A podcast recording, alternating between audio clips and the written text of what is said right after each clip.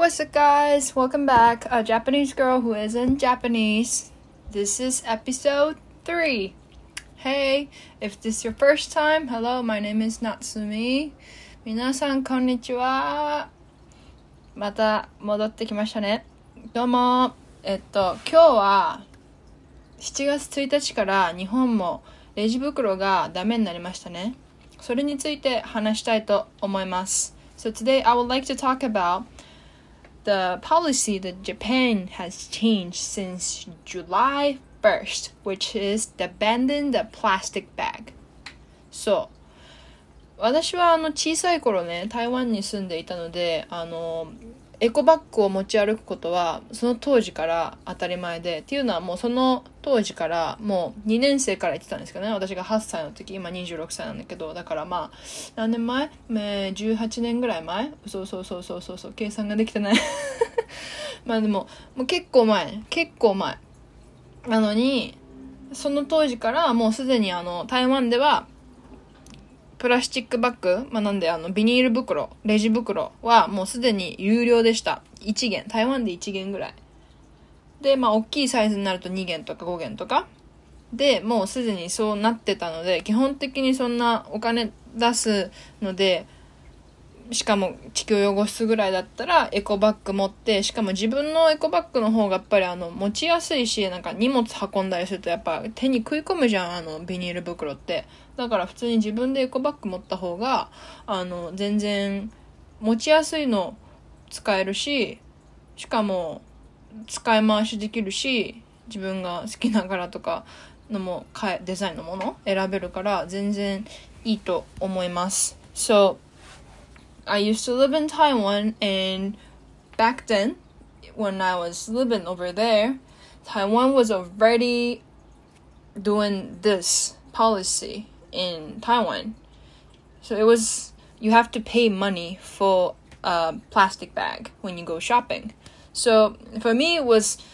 um, normal for to carry a eco bag wherever you go or you, if you know you're going to a grocery shopping definitely bring your uh, eco bag like uh, two or three of them because I, uh, I live at home right? So it could be a lot of grocery shopping or it could be little so just in case bring a spare not just one so that you can have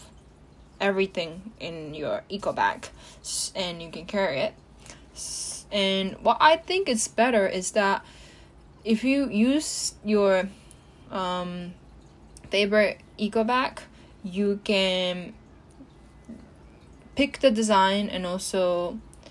持ってる時にやっぱ持ちやすいから it's easy for you to carry because the design is design that you liked probably but plastic bag it could be like when if you have something heavy inside it could be really um, hurts when you carry like with your hand or a shoulder like or arm you know like it leaves the mark. And i did not like that. So i think in general speaking overall eco bag the design wise and the environmental friendly wise and cost wise everything it's better. We carry eco bag so some people are gonna probably say like oh like but producing an eco bag gonna cause a lot of um, harmful thing for the environment and that's not gonna be good for the environment overall because you're gonna move the manufacturer and everything. But i don't think for those people they really understand the problem here. So in order to disappear the plastic it usually takes I don't know the exact number, but average of saying is 500 years. 500 years until the plastic bag you have in your hand will disappear. Like how long does that gonna take? And where that gonna like disappear at like whether to a grand soil or to the ocean and if it's to an ocean like somebody gonna eat it like and it, it is a fact that our nature species haven't hasn't been dying and it has been gone and let me give you a good example for a sea animals. So, turtles are the one get a lot of plastic in their body and found as dead because of the plastic that we throw it away. So, あの、プラスチックを使うことで何が一番悪いかって、やっぱりプラスチックとかそういうものは、あの、例えば、道に落とします。それで、その後雨が降ります。で、雨が降って、まあそういうものが流れるわけですね。で、流れて、まあ川とか、そういうところにたどり着く。まあ、その前に、まあ、ゴミ収集車、ゴミ、あの、ゴミ掃除清掃してくれてる人とかに拾われて、あの、そういったことをプリベントできる場合もあるかもしれないけど、大半の場合は、まあ、あの、下水に流れて、まあ、そこで取られるとかもあっても、でも川に流れることが非常に多いと思うんですね。で、川に流れて次にどこに行くかって言ったら、川と海は繋がってますから、川から海に出るの。だから川のゴミがそのまま海に出て、あ、すごい狭いところにいたからなんかコンパクトになっててすっごい汚いと思ってたけど海に出たらなんかすごい広いからなんかそのゴミが大量に散らばるからあそんなに汚くないやっていう風にこっちの私たちがいるこの島陸からはそうやって見えるけどその奥の奥の奥に行くとそういうゴミが大量に溜まってる部分があるんですよ。で日本のゴミが基本的に行く場所は太平洋のえっと、ハワイとサンフランシスコの間ぐらいの海域にあるところの、まあ、海流があるんですけど、そこが The Great Pacific Garbage Patch グレートパシフィックガーベッジパッチっていう風に言われてます。で、これ、何が一番私は、あの、気に食わないかっていうと、日本語のカタカナで検索すると何にも出てこない。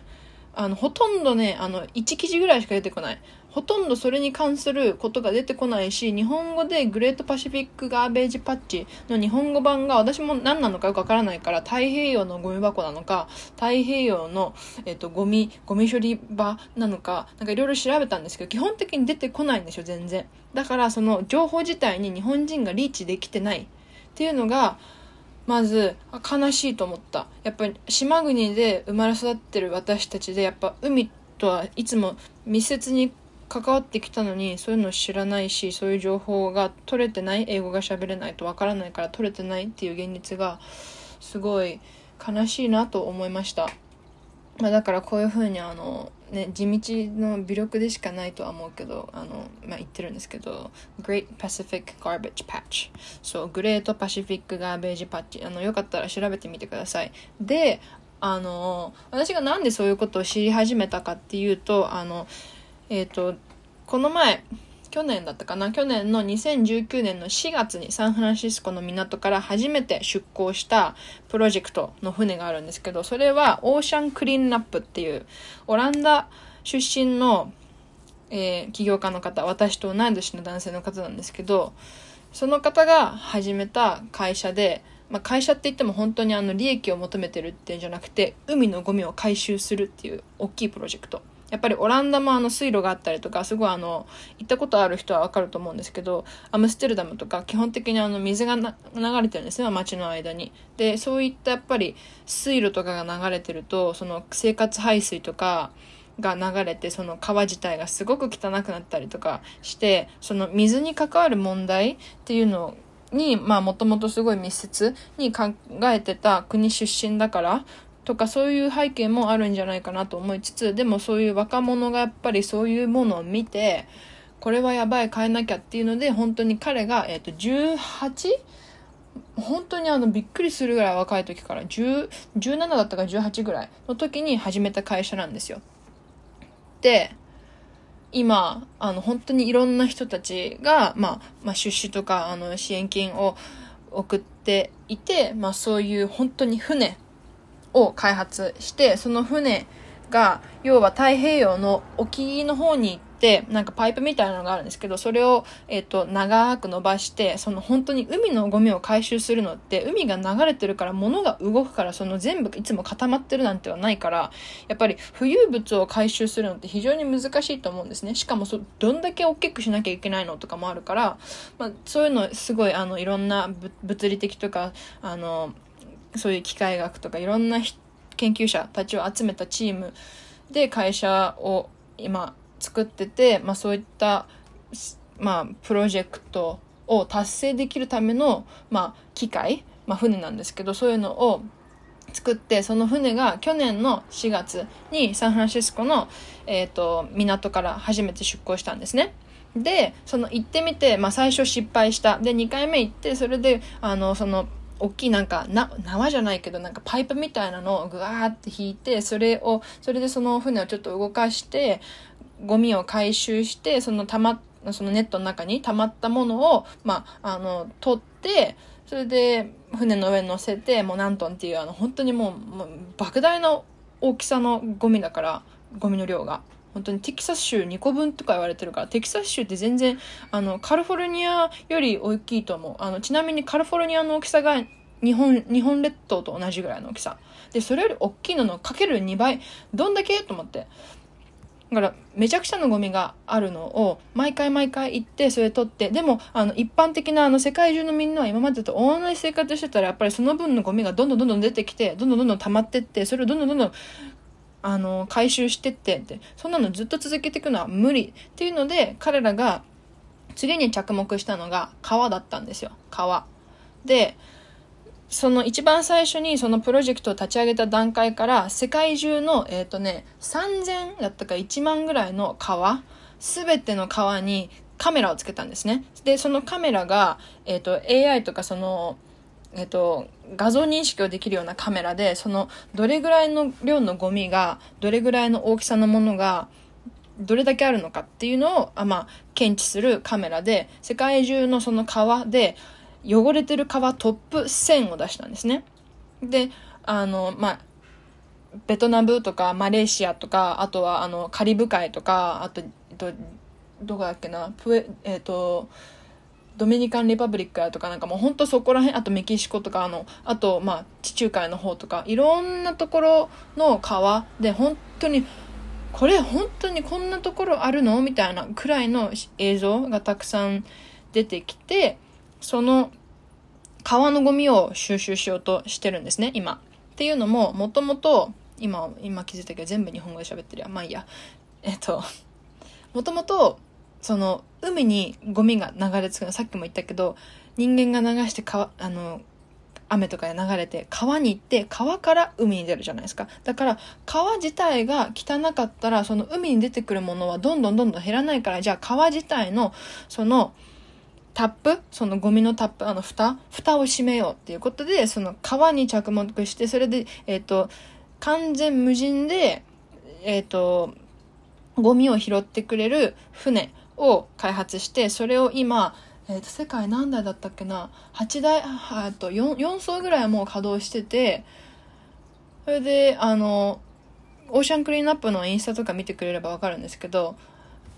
本当にあの、大きいコンテナをたくさん積んでる船で、で、あの、なんかパイプラインみたいなのが後ろについてて、そこで、あの、ゴミを、あの、船の方に来るように誘導し、誘導して、その後にベルトコンベヤーでゴミを上げて、その後ダンプスターの、その、まあ、あの、箱に、あの、ゴミをどんどん入れてって、それでセンサーがついてるから、そのゴミ箱がたくさんになったら、その、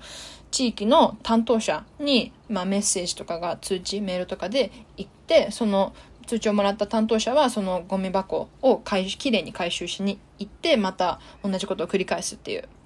そういう機会なんですけどそういう形で、えーと、今世界中の川をきれいにしようっていう海に流れるのは川が原因だから。で、川にが汚れるのは人間の私たちのせいだから。だから、その根本的なサイクルをやっぱり止めない限り、こういう問題は変わっていかなくって、やっぱり海洋生物とか、あの、土壌問題とか、そういった根本的な今私たちがあってなんかもう、ビジュアルで見てもなんかもう本当に、あ、ほ、ほ、oh my god みたいな、なんか so hard, oh my god, I can't believe that we did this みたいな感じの映像が治らないと思うんですよ、本当に。みんながやらないと、一人一人がやらないと、私がこういう風にあの、喋っててなんかこいつ、めちゃくちゃ語るじゃん、うざいとか思う人ももちろんいると思うけど、全く興味ない人もね絶対いると思うから。でもあの私は海大好きだしちっちゃい頃から常に行っててやっぱその海の中に入るとあのめちゃくちゃ違うんですよ昔と。例えば、まあ、神奈川の海ね。神奈川の海なのにまあ昔はまあ、わかめとかそういう海藻がたくさんあって、やっぱそういう海藻とかって二酸化炭素を吸収して酸素を放出するんですごい環境問題にいいものなんですけど、まあ、by the way。まあ、それは置いといて、あの、普通、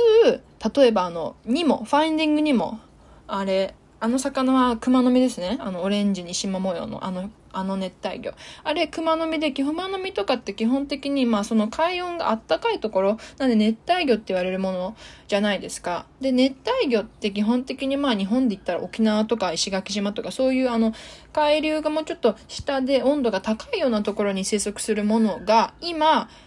神奈川県にも、あの、いるんですよ。普通に熊の実とか。私よく泳ぐんですけど、それで、下潜るとめっちゃいるし、あとあの、沖縄の方のサンゴ礁とかも、まあ台風の影響とかもいろんなものもあるかもしれないけど、海温が上がってってやっぱり死んじゃってて、もう本当にサンゴ礁が全然あの、綺麗なあの、コーラルリーフ、コーラルリーフがあったはずなのに何もなくなっちゃってて、っていう状態が今起きてるんですよ。やっぱり海の下まで入ってみないとわからないものってたくさんあるけどでもそういう問題で見てみなきゃわからないとかあるかもしれないけどでもまあこれが本当に起こってること。で私は実際そういうのを目に見てえ本当に悲しいと思ってちっちゃい頃からよくあの海に行くとあのペットボトルとかゴミが大量にあったから自分でなんかでっかいなんか袋を持っててゴミとか入れてて回収したこととかあるんですけど、本当に一回それ、あの、一人で、いつぐらいだろうな、中学生とかかな、まだ小学校高学年とかかな、その時なんか拾ってた時に、本当に拾っても拾っても拾っても拾ってもゴミがあったんですよ。で、その時に、まあ、ちらっと他の人に言われたのが、拾っても拾っても無駄だよ、たくさんあるからって言われて。でも拾っても拾っても無駄だよって。拾わないとだってこれがいずれ流れてそれで海の海底に沈んだりしてそういうさあの魚とかあの海洋生物に危害が出てそうすることによってその食物連鎖自体が狂うから私たちが食べてるようなものが食べれなくなったりとかそういう魚自体がいなくなったりとかそういうことが起きると最終的にあの影響を受けるのは私たちだし今まで綺麗でここが綺麗だから来たいと思ってた場所が綺麗じゃなくなっちゃうから自分たちの手で自分たちの住んでたまあそういう自然自体を壊しちゃうんだなと思って。そう that's why I, I think it's really, really important for all individual, including myself, to start acting to try to protect our nature. Like it, it yes, like it, it's really hard to do everything 100%, but like you can selectively do one specific thing. Like let's say like okay, from now on like you're gonna carry a eco bag and you're not gonna use a plastic bag never. Or you'll um, decide to not buy a pet bottle of water or like a pet bottle in general, you never buy it, and rather you carry a, a water bottle all the time, so you can refill it and use that water bottle all the time. Like those like a simple thing can make a huge impact if all individual start doing because our whole world population has been increasing that means we have to give a shit to each other how we gonna protect our nature. That's what I think. And that's one of the things that I posted on my Instagram story today and some of the people has been asking me like, "Oh my god, like I didn't know about this. Thank you so much for this information." Dada. And I think it's really important for all of us to know. So 今日暇があったらあの検索してみてください。Great Pacific garbage patch. Yes. Great Pacific garbage patch。そう。で、会社のその、えっと、ゴミ収集してる会社の名前は、えー、 Ocean Cleanup。Ocean Cleanup。簡単でしょ？海をきれいにする。っていう名前の会社。で、彼らがやってること本当に素晴らしいので、あの結構 SNS とかもちゃんと発信してて動画とかで、あの、わかりやすいので、ぜひ見てください。Okay, I think um, that was it for today. And I don't know if you like the talk of today, but I think this is really, really important. So I think I'll cover uh, environmental related topic later on as well. But if you have any comments or um, question, feel free to reach out to me on any any platform like it could be on Instagram or I don't know. Okay. Thank you for listening and I'll see you next time. Bye bye.